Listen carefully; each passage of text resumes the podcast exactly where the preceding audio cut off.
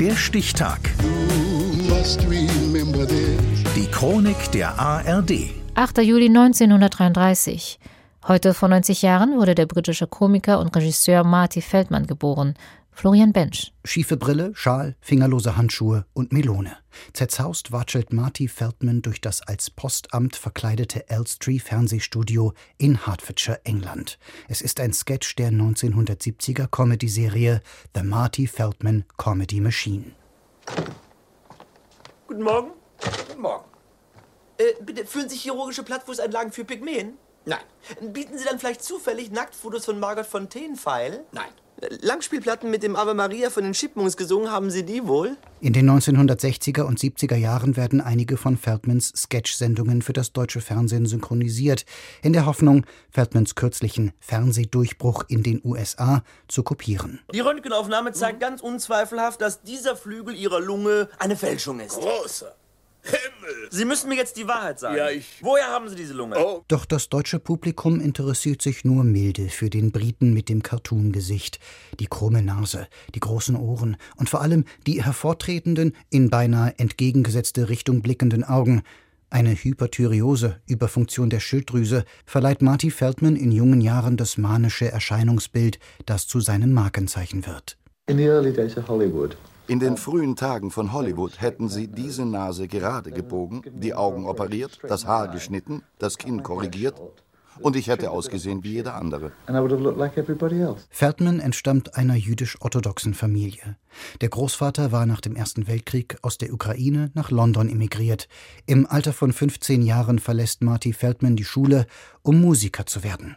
Oder Komiker.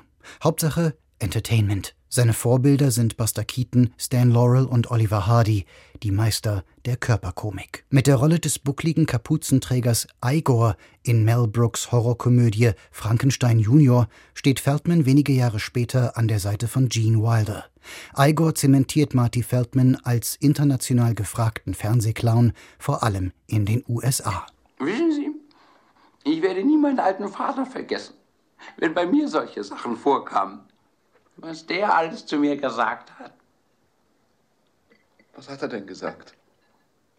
Was zum Teufel machst du Tag und Nacht im Badezimmer? Warum kommst du nicht raus und gibst jemand anders eine Chance? In Amerika mache ich meine Dollars, sagt Marty Feldman in einem Interview in Berlin im Jahr 1972. I go there for dollars and I come to Europe. Uh, Und dann komme ich nach Europa und mache, was ich will. Sketch-Comedy ist wie Jazz. Ich leg mir das zurecht wie Musik. Und dann sagt jemand, 16 Takte lustig. Los geht's. Ich weiß nur, am Ende der 16 Takte muss ich wieder beim Skript landen. but I know I've got to be back at the end of 16 bars on cue. Auf der Bühne und vor der Kamera ist er manisch, chaotisch, zügellos. Privat betont ruhig und sanft. 1982 stirbt Marty Feldman unerwartet an Herzversagen im Alter von 48 Jahren. Noch kurz zuvor hatte er seine dritte Regiearbeit abgeschlossen, den Spielfilm Dreist und gottesfürchtig an der Seite von Comedy-Legenden Andy Kaufman und Richard Pryor. I love it. I prefer it to anything else. You know. Ich liebe es mehr als alles andere. Wir sind frei, wir sind Hofnarren. Wir sind mittendrin im Establishment, aber radikale Optimisten.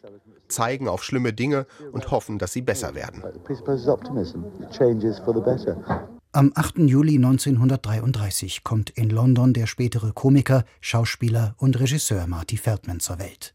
Heute hätte Marty Feldman seinen 90. Geburtstag gefeiert. Der Stichtag. Die Chronik von ARD und Deutschlandfunk Kultur.